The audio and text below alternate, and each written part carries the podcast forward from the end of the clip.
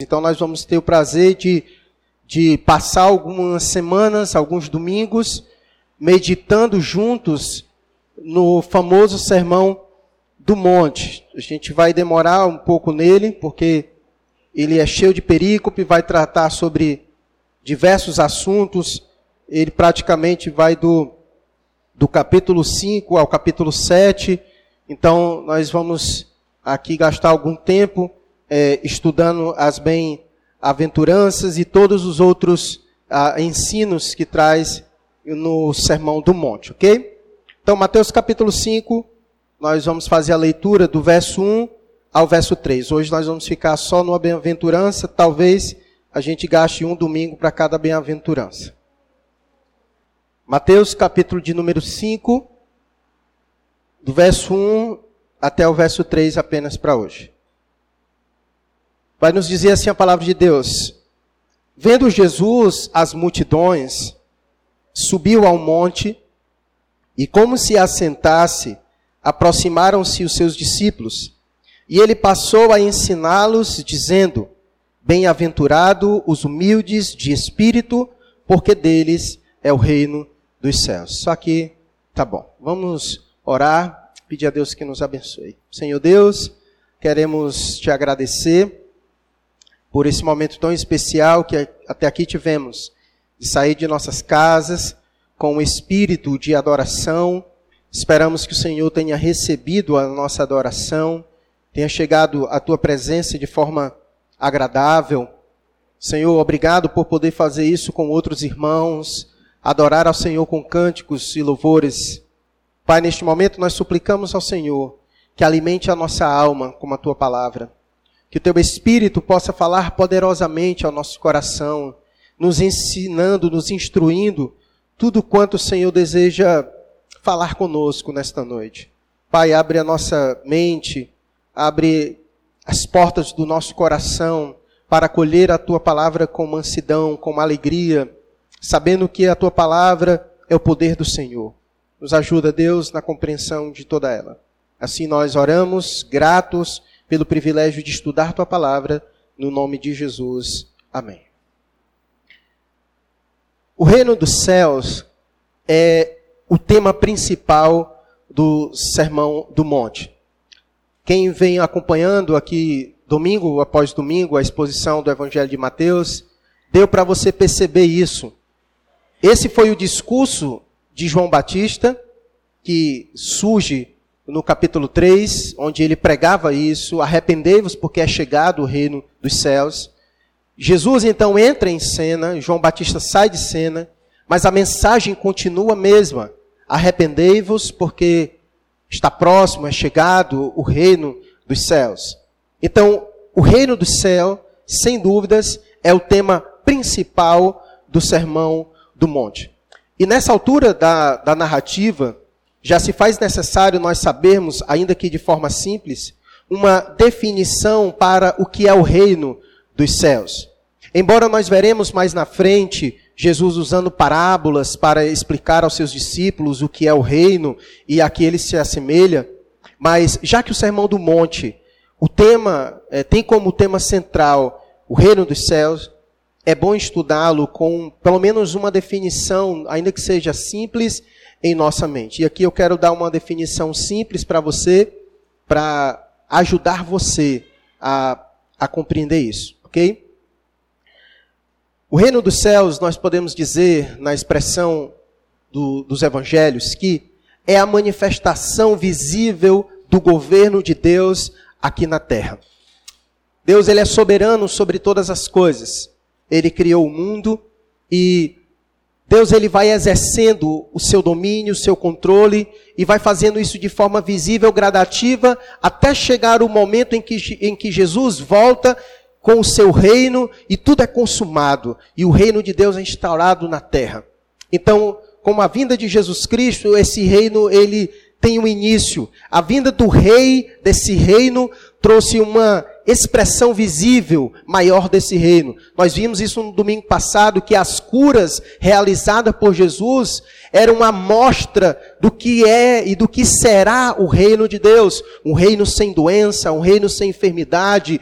E Jesus curando é a, é a prova clara do que será este reino. Então, a vinda de Jesus, os seus milagres, aquilo que ele estava fazendo, era mostrando ah, ao mundo ah, alguns elementos desse reino. Nós podemos ver isso no verso 23 do capítulo 4, que diz que percorria Jesus toda a Galileia, ensinando nas sinagogas, pregando o reino, pregando o evangelho do reino e curando toda sorte de doenças e enfermidade entre o povo. Isso era o resumo do ministério de Jesus. Então, o ministério de Jesus nos traz vislumbres sobre o que vai ser este reino tão maravilhoso.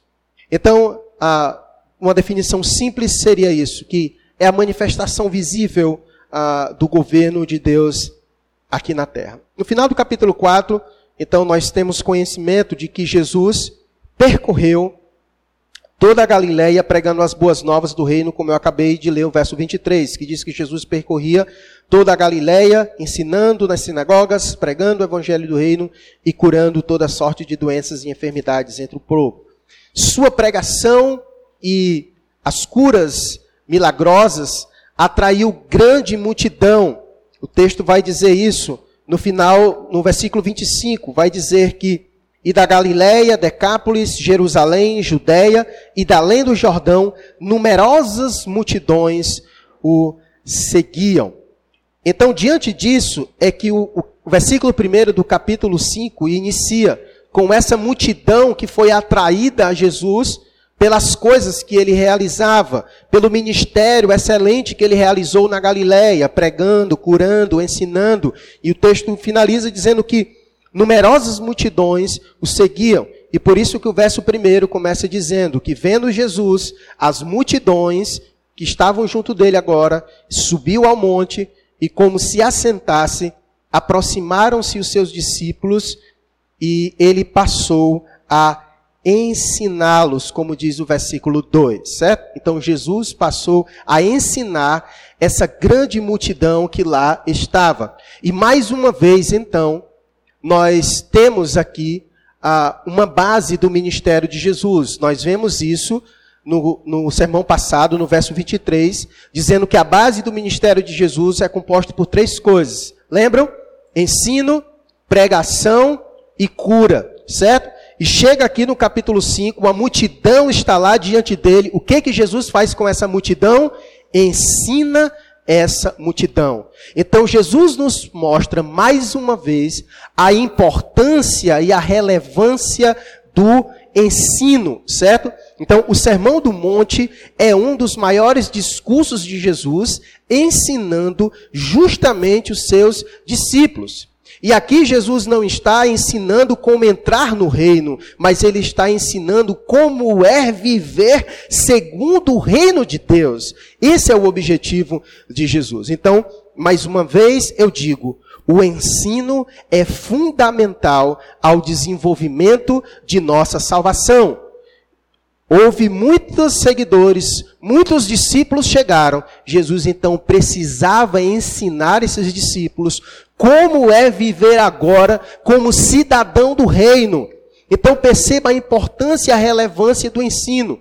Tão importante quanto é ser salvo, encontrar Jesus, tão importante também é ser ensinado por Jesus como viver esta salvação, como viver neste mundo ainda como cidadão do reino. Por isso que você vai encontrar em diversos momentos Jesus percorrendo nos lugares e ensinando os seus discípulos. Então, aqui mais uma vez mostra a relevância, certo, sobre o ensino. E isso porque grande parte do insucesso ou do sucesso da nossa vida se dá pelo ensino. Nós podemos dizer que grande parte do insucesso da nossa vida, dos discípulos de Jesus, se dá justamente pela falta de doutrina, porque a outra parte é pela falta de pô-la em prática. E por isso que Jesus gasta tempo percorrendo, encontrando a multidão de seus discípulos e ensinando para que eles pudessem viver segundo o reino. Então, grave isso na sua mente, a importância do ensino. Se o ensino não fosse importante, Jesus não gastaria tempo ensinando os seus discípulos. E aqui, meus irmãos, eu quero abrir um, um pouco para falar um pouco sobre isso. Eu fico muito preocupado com essa nova geração que não são ensinadas, por essa nova geração de discípulos que não são ensinadas.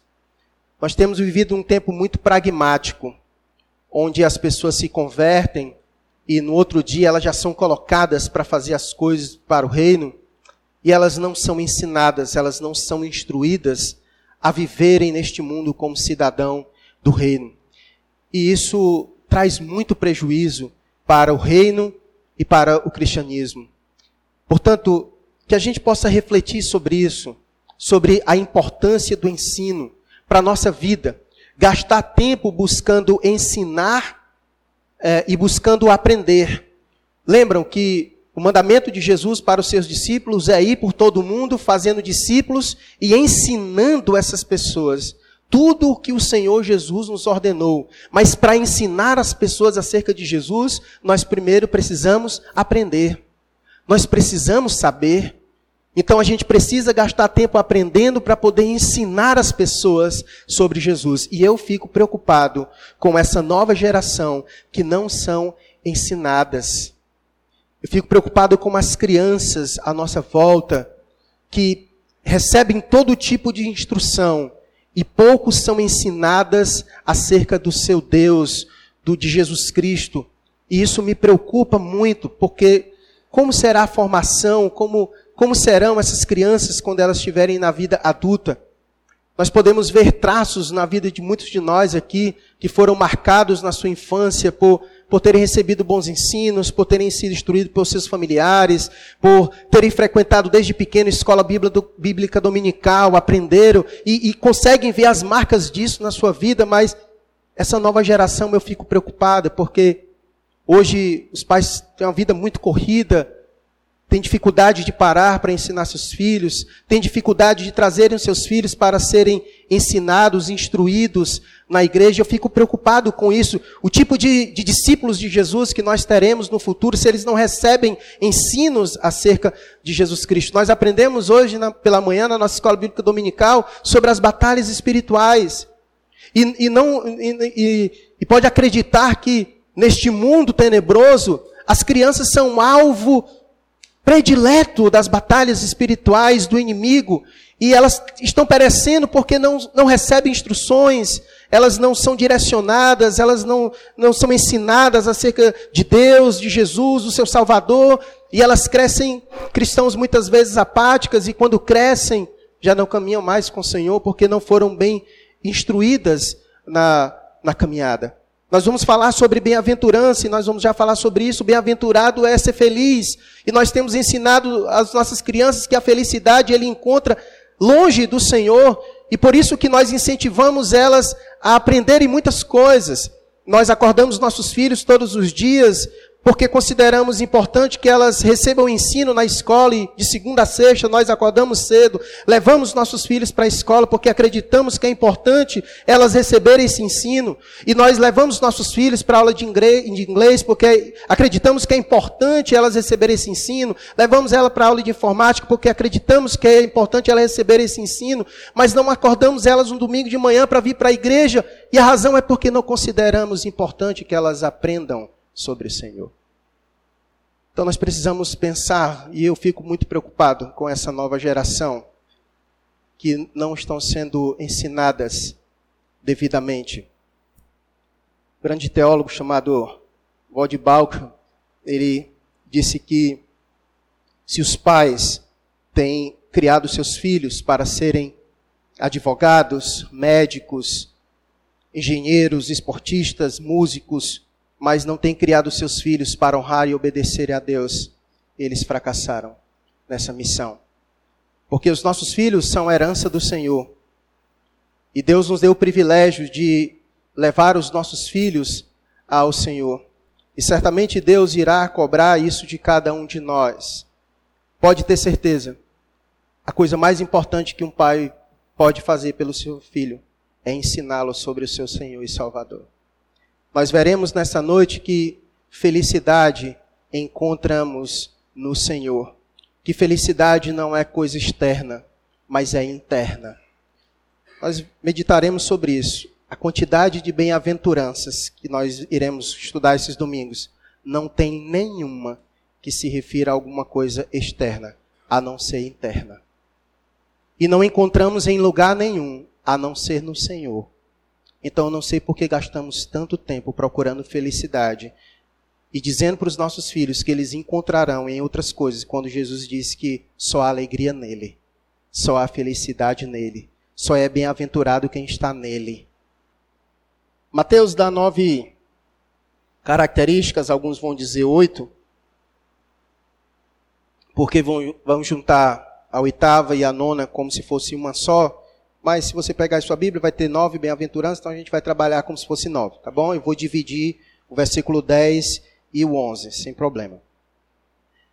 Hoje nós veremos apenas uma, a primeira, que é o versículo de número 3, que diz: Bem-aventurado os humildes de espírito, porque deles é o reino dos céus.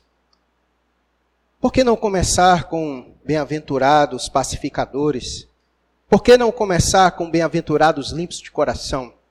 Por que, que Jesus começou com bem-aventurados, falando sobre as bem-aventuranças, falando que bem-aventurados são os humildes? Ele tinha que começar por essa, pois aquele que veio e trouxe consigo o reino, ele é humilde. O reino dos céus é para pessoas que compartilham da mesma virtude que o seu rei. Jesus disse no capítulo 11, no verso 29 de Mateus: Aprendei de mim, que sou manso e humilde de coração. Mas o que significa ser humilde? O que significa ser humilde? Em algumas versões diz pobre de espírito em vez de humilde, não é isso? Talvez a sua versão aí tem pobres e humilde em vez de espírito. Ambas querem dizer a mesma coisa, porque são palavras sinônimas. Contudo, a melhor tradução é pobre de espírito, certo? Pois é mais fiel à tradução do texto grego, certo? Então, no texto literal, no grego, a tradução é pobre de espírito. Portanto, coloca aí para mim o slide que eu que eu dei para você, nós, a partir de agora, vamos ler esse texto como pobres de espírito, certo? Porque é a melhor tradução e, e traz é, aplicações melhores dentro do texto original, ok? Então o texto vai ficar aí, fica fácil de você acompanhar comigo, certo? Então daqui para frente nós vamos falar sobre pobre é, de espírito. Antes de aprendermos o que significa ah, pobre de espírito, é importante sabermos o que não significa. Porque às vezes a gente tem dificuldades de compreender o significado das coisas.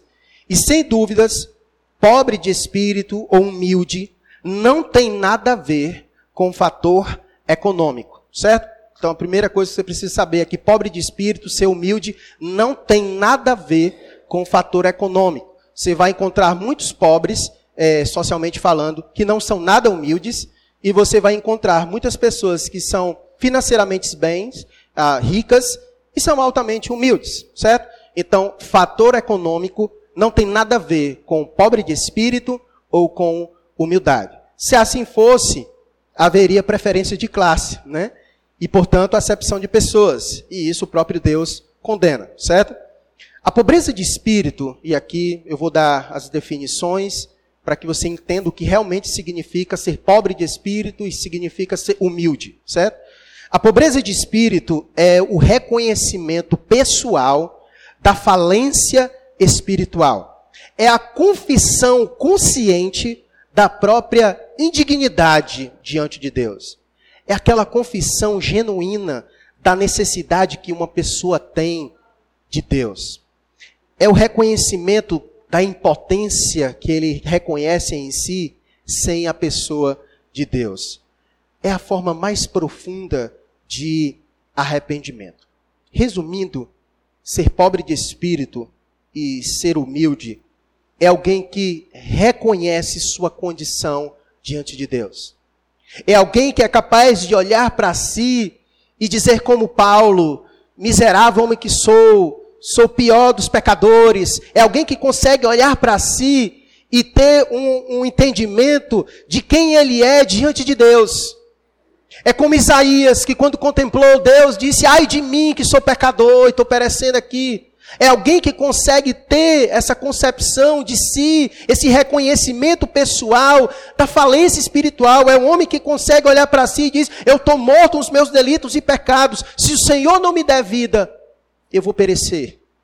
É alguém que consegue olhar para si e reconhecer sua indignidade diante de Deus. Por isso ele nunca chega diante de Deus com o peito estufado, ele sempre chega de Deus com o rosto em pó, porque reconhece sua indignidade, reconhece sua necessidade por Deus, reconhece sua impotência sem a pessoa de Deus. É alguém que é pobre de espírito, é alguém que é humilde. E por isso que o reino dos céus pertence aos humildes, pois já no começo do Sermão do Monte, nós iremos descobrir que não temos os, os recursos espirituais para pôr em prática nenhum dos preceitos do Sermão do Monte.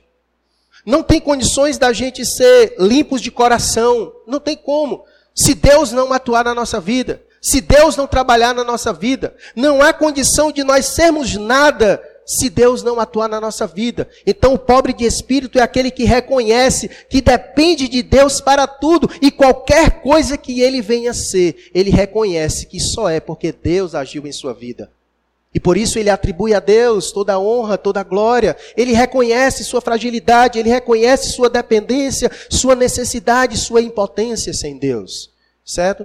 Por isso que todo o sucesso da sua vida ele não traz orgulho e vanglória para si, ele não bate no peito, não, ele atribui a Deus a honra e a glória, porque ele sabe que tudo que veio a chegar a ele, chegou porque Deus lhe concedeu, não por mérito, porque ele consegue perceber que diante de Deus não há dignidade pessoal.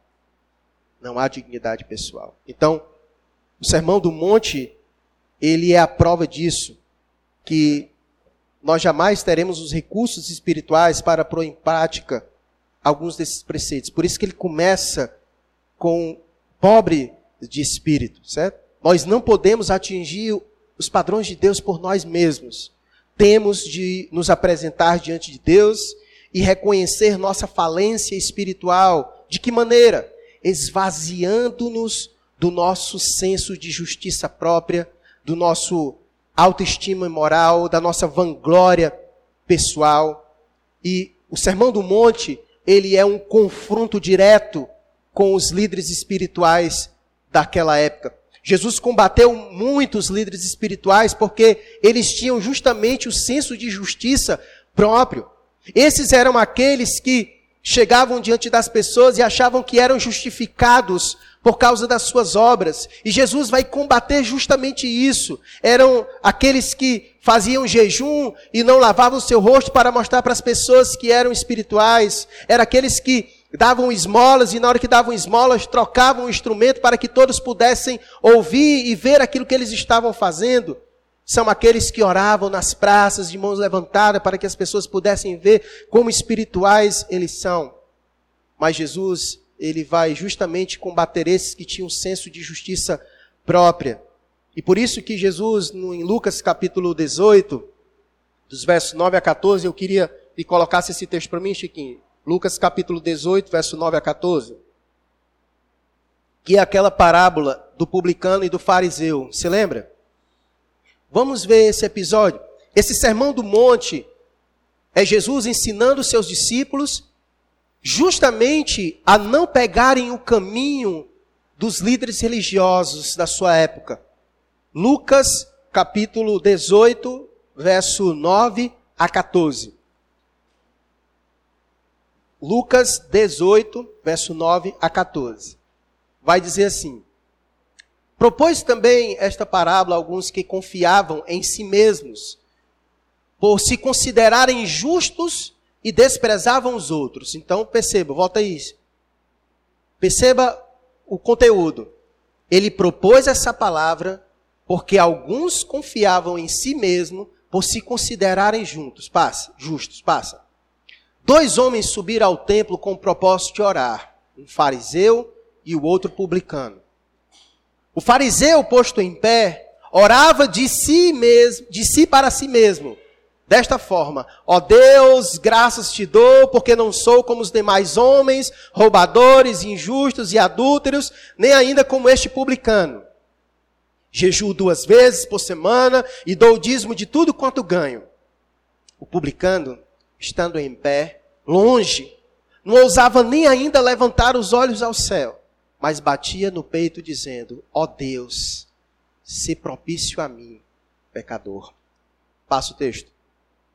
Digo-vos que este publicano desceu justificado para a sua casa, e não aquele. Por quê? A razão. Porque todo o que se exalta será humilhado, mas o que se humilha será exaltado. Um confiava demais em si mesmo. Eu sou o bichão. Eu não sou como os outros aí, não. Eu não sou como esses pecadores aí, não.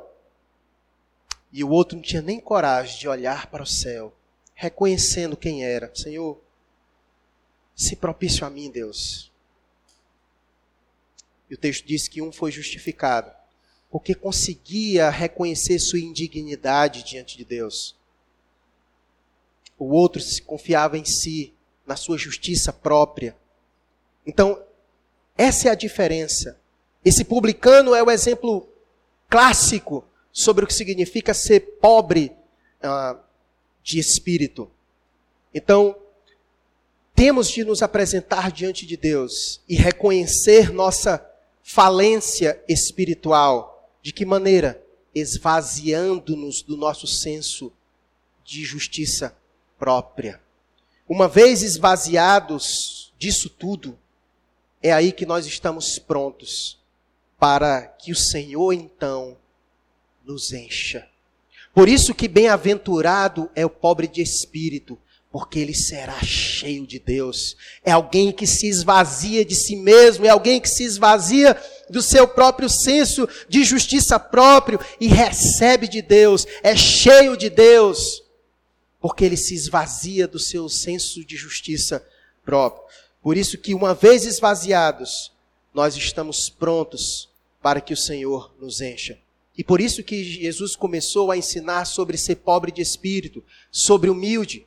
Porque Jesus é a prova do que é ser humilde. Lembra que Jesus passou por esse auto esvaziamento? Aquilo que Paulo ensinou em Filipenses capítulo 2. Coloca para mim aí o texto de Filipenses 2, 5 ao versículo 8. Filipenses 2, do versículo 5 ao 8. Nós, como discípulos de Jesus, devemos percorrer o mesmo caminho que ele. Porque ele sendo humilde, nós então precisamos ser humildes como ele. Olha o que o texto vai dizer. Tende em vós o mesmo sentimento que houve também em Cristo Jesus. Qual sentimento? Pois ele, subsistindo em forma de Deus, não julgou como usurpação ser igual a Deus. Antes a si mesmo se esvaziou, assumindo a forma de servo, tornando-se em semelhanças de homens e reconhecido em figura humana, a si mesmo se humilhou, tornando-se obediente até a morte e morte de cruz. É por isso que ele é humilde. A forma com que ele agiu, esvaziando-se de si mesmo, assumindo a forma de humilde, sendo humilde diante de Deus, é assim que nós devemos fazer. Esse auto esvaziamento do nosso orgulho próprio, certo? Da nossa, do nosso senso de justiça próprio. Certo? É, desse, é esse caminho que nós precisamos pegar. É preciso primeiro ser esvaziado para depois ser preenchido. A explicação mais plausível para alguém que não quer nada com Deus é justamente essa. É porque ele está cheio de si mesmo. E por isso ele não quer nada com Deus. Porque primeiro, para ser cheio de Deus, precisa primeiro haver um esvaziamento. E essa é a razão plausível pela qual as pessoas não querem nada com Deus, porque elas estão cheias de si mesmas. Elas estão cheias da sua própria moralidade, elas estão cheias do, seus, do seu próprio senso de justiça própria. Elas batem no peito e se consideram justas e por isso não necessitadas de Deus grande parte do Sermão do Monte tem o propósito de retirar de nós esses altos enganos e promover justamente em nós a pobreza genuína de espírito. Soberba, orgulho, altivez, prepotência são justamente contrários à humildade. Por isso a Bíblia vai dizer que Deus resiste aos soberbos, mas concede graça aos humildes. O que quer dizer que Deus resiste aos soberbos? Ele rejeita. Deus rejeita. No céu só entra um tipo de gente, os pobres de espírito. Deles é o reino dos céus. E a Bíblia também vai dizer: assim diz o Senhor, o alto e sublime, que habita a eternidade e cujo nome é santo. Habito no lugar alto e santo e também com contrito e humilde de espírito. O que quer dizer que Deus habita ah, é, no lugar alto e santo e, e também com contrito ah, e humilde de espírito. Quer dizer que Deus se relaciona com ele. A ideia de habitação é de se relacionar com alguém.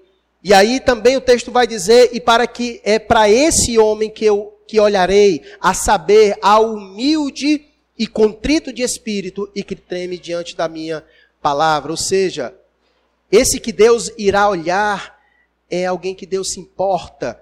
E Deus se importa com humilde, é aquele que ele olha, é aquele que é, atrai o seu olhar, é aquele que é pobre de espírito. Por isso que ele resiste o soberbo, ele rejeita, mas ele olha para o humilde, atrai o humilde o direciona para Deus, e por isso que ele rejeita o soberbo, ele rejeita o prepotente, ele rejeita o orgulhoso, e ele olha para o humilde, para o pobre de espírito, porque o nosso Deus, ele se apresentou assim como humilde. Okay? Vamos aqui para algumas aplicações. E eu, eu vou terminar de explicar o texto nas aplicações para ficar melhor. As bem-aventuranças, elas são a mais vívida receita de Deus para a verdadeira e genuína alegria. Eu digo isso porque alguém pode olhar para o texto e achar que alguém pobre de espírito é alguém infeliz. Porque na nossa mente, palavra pobre, pobreza ainda é muito negativo. E o que Deus está dizendo é o contrário. Ele está dizendo: bem-aventurado, feliz é o pobre de espírito. Ele está dizendo o contrário. Então, coitadinho do pobre de espírito, não! Bem-aventurado é o pobre de espírito, meu amigo, feliz são eles. Não tem coitadinho aqui, não. É feliz, é bem-aventurado, é esse termo que, que Jesus diz, certo? Então, as bem-aventuranças são a mais vívida receita de Deus para a verdadeira alegria e genuína. O cristianismo, meus irmãos, é a religião da felicidade. Olha a quantidade de bem-aventuranças. Bem-aventurados humildes, felizes os que choram, felizes os mansos, felizes os que têm sede de justiça, felizes os misericordiosos, felizes os limpos de coração, felizes os pacificadores, felizes os perseguidos. Meus amigos, como o cristianismo é a religião da felicidade, a quantidade de bem-aventurança. Olha a quantidade de bem-aventurança. Nesse texto, Jesus apresenta nas bem-aventuranças quem verdadeiramente é abençoado por Deus, quem verdadeiramente são os felizes e o que isso significa. Então, as bem-aventuranças são a receita mais vívida de Deus para a verdadeira e genuína alegria. E não há nenhum problema em o homem buscar a felicidade, mas a questão é aonde ele tem buscado a sua felicidade e em o que ele tem buscado. Então, nesse texto que nós acabamos de ler, Jesus nos mostra que a verdadeira felicidade não é externa. Ele não está dizendo assim, bem-aventurado é aquele que possui todas as riquezas deste mundo, Bem-aventurados são aqueles que têm uma carreira de sucesso. Ele não está dizendo isso, ele está dizendo que bem-aventurado são os humildes, os pobres de espírito. Então, nesse texto, Jesus nos mostra que a verdadeira felicidade não é externa, é interna. É interna. Ela nos é dada, não é adquirida, foi graça de Deus. É graça de Deus. Não é questão de ter, mas é questão de ser. É ser pobre de espírito, não é ter. Então a felicidade, as bem-aventuranças, elas não se tratam de ter, mas elas se tratam de ser. Felizes são os que choram, felizes são os pacificadores, felizes são os humildes, os pobres de espírito. Então, a felicidade não se trata de ter, mas de ser. Interessante que a receita que Jesus apresenta é totalmente contrária ao que o mundo oferece para se ter a felicidade. Quais são os elementos que o mundo nos apresenta para que sejamos felizes? Dinheiro, fama, poder, sucesso, conquistas, prazeres, reconhecimento, amores e por aí vai. É isso, é essa receita que o mundo diz a nós. Coloca logo aí para mim em Eclesiastes capítulo 2. É essa receita que o mundo diz para se ter feliz, para ser feliz. Atribui a felicidade ao dinheiro, à fama, ao poder, ao sucesso, às conquistas, aos reconhecimentos, aos amores. E é por isso que as pessoas vivem atrás dessas coisas. Porque tem se dito que essas coisas é que pode trazer a verdadeira felicidade para nós. Mas olha o que Salomão vai dizer sobre tudo isso disse comigo: Vamos, eu te provarei com alegria. Goza, pois, a felicidade. Mas também isso era vaidade. Passa. Do riso disse: É loucura e da alegria de que servem. Passa.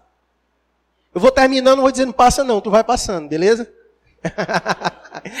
Resolvi no meu coração dar-me ao vinho, regindo-me contudo pela sabedoria, entregar-me à loucura, até ver o que, o que melhor seria que se fizesse os filhos dos homens debaixo do céu durante os poucos dias da sua vida. Então eu empreendi grandes obras. Edifiquei para mim casas, plantei para mim vinhas. Isso aqui é o discurso de Salomão buscando felicidade em tudo que era canto. Construiu casas, fiz jardins e pomares para mim, e nestes plantei árvores frutíferas de toda espécie. Fiz para mim açudes, para regar com ele, açudes, né? para regar com eles o bosque em que verdeciam as árvores. Comprei servos e servas e tive servos nascidos em casa. Também possuí bois e ovelhas, mais do que possuíram todos os que antes de mim viveram em Jerusalém. Amontoei também para mim prata e ouro e tesouros de reis e de províncias. Provi-me de cantores e cantoras e das delícias dos filhos dos homens, mulheres e mulheres. Teve quase mil. Engrandeci-me, sobrepujei a todos que viveram antes de mim em Jerusalém. Perseverou também comigo a minha sabedoria. Tudo quanto desejaram os meus olhos não lhes neguei, nem privei o coração de alegria alguma, pois eu me alegrava com todas as minhas fadigas, isso era a recompensa de todas elas. E ele encerra dizendo: Considerei todas as obras que fizeram as minhas mãos, como também o trabalho que eu com fadigas havia feito, e eis que tudo era vaidade e correr atrás do vento, e nenhum proveito havia debaixo do sol. Salomão tentou encontrar em tudo que era lugar, nos prazeres, nas mulheres, nas conquistas, nas construções, em tudo que os seus olhos desejou, Salomão quis ter. E no final ele disse: tudo era vaidade. É como correr atrás do vento. Então perceba, biblicamente falando, feliz mesmo é o pobre de espírito, que paradoxalmente é rico da presença de Deus. Aquele que é pobre de espírito é o que verdadeiramente é rico da presença de Deus. O reino de Deus são deles. Todas as bênçãos em Cristo são deles. Essa é a nossa maior riqueza e nossa maior bênção, ter mais de Deus. Essa é a razão da nossa alegria e da nossa felicidade. É esse o testemunho de Deus para a nossa vida. Coloca em Apocalipse só para a gente ver o relato daquelas duas igrejas. Lembra da Esmirna e de Laodiceia? O que Deus diz para cada uma delas? Coloca em capítulo 2, verso 9. Só um versículo de cada é suficiente. Olha o que Deus vai dizer para uma das igrejas do Senhor. Conheço a tua tribulação, a tua, tua pobreza, mas tu és rico. Sabe por que Jesus disse isso para ela? Eu conheço, tu é pobre financeiramente, mas na verdade, você é rica. Você é rica porque a verdadeira riqueza não tem nada a ver com coisas externas, não tem a ver com questões materiais. Essa é a verdadeira riqueza. Por isso que os pobres de espírito, na verdade, eles são ricos porque o reino de Deus é deles. Eles têm mais de Deus e por isso eles são ricos, porque essa é a maior riqueza. E ao mesmo tempo, o que ele vai dizer para a igreja de Laodiceia, capítulo 3, verso 17 capítulo 3, verso 17. Olha o que ele vai dizer para a outra igreja, que se achava muita coisa. Pois dizes tu, estou rico e abastado, e não preciso de coisa alguma. É humilde. E nem sabes que tu é infeliz, sim, miserável, pobre, cego e nu. É isso que você é. Você se acha rico, mas na verdade você é pobre. Porque a verdadeira riqueza e a verdadeira pobreza não diz respeito a questões materiais. Por isso que ele diz: feliz e bem-aventurado é os pobres de, de espírito. Esses é que são ricos, esses é que são ricos da parte de Deus, porque o texto diz que deles é o reino dos céus. Que riqueza! Deles é o reino dos céus. Que riqueza, meus irmãos. Portanto, a verdadeira alegria consiste em desfrutar da plenitude de Deus. E somente os pobres de espírito que são cheios de Deus, é que conseguem desfrutar dessa bênção. Ela é a fonte e a razão da nossa alegria. Quanto mais pobre de espírito o indivíduo é, mais rico ele é de Deus. Mais rico ele é de Deus. Sabe, irmãos, muitas vezes nós nos pegando correndo nos pegamos correndo por demais atrás de coisas que se tornaram a razão da nossa felicidade. Quando a maior delas, a verdadeira e genuína, está à disposição de todos nós. Portanto, cuidado para não tornar as coisas dessa vida a razão da tua felicidade. O perigo está em nos contentarmos com aquilo que é pequeno demais limitado demais, terreno demais, passageiro demais, superficial demais. C.S. Lewis vai dizer que se eu encontro em mim um desejo que nenhuma experiência desse mundo possa satisfazer, a explicação mais, pro, mais provável é que eu fui feito para um outro mundo.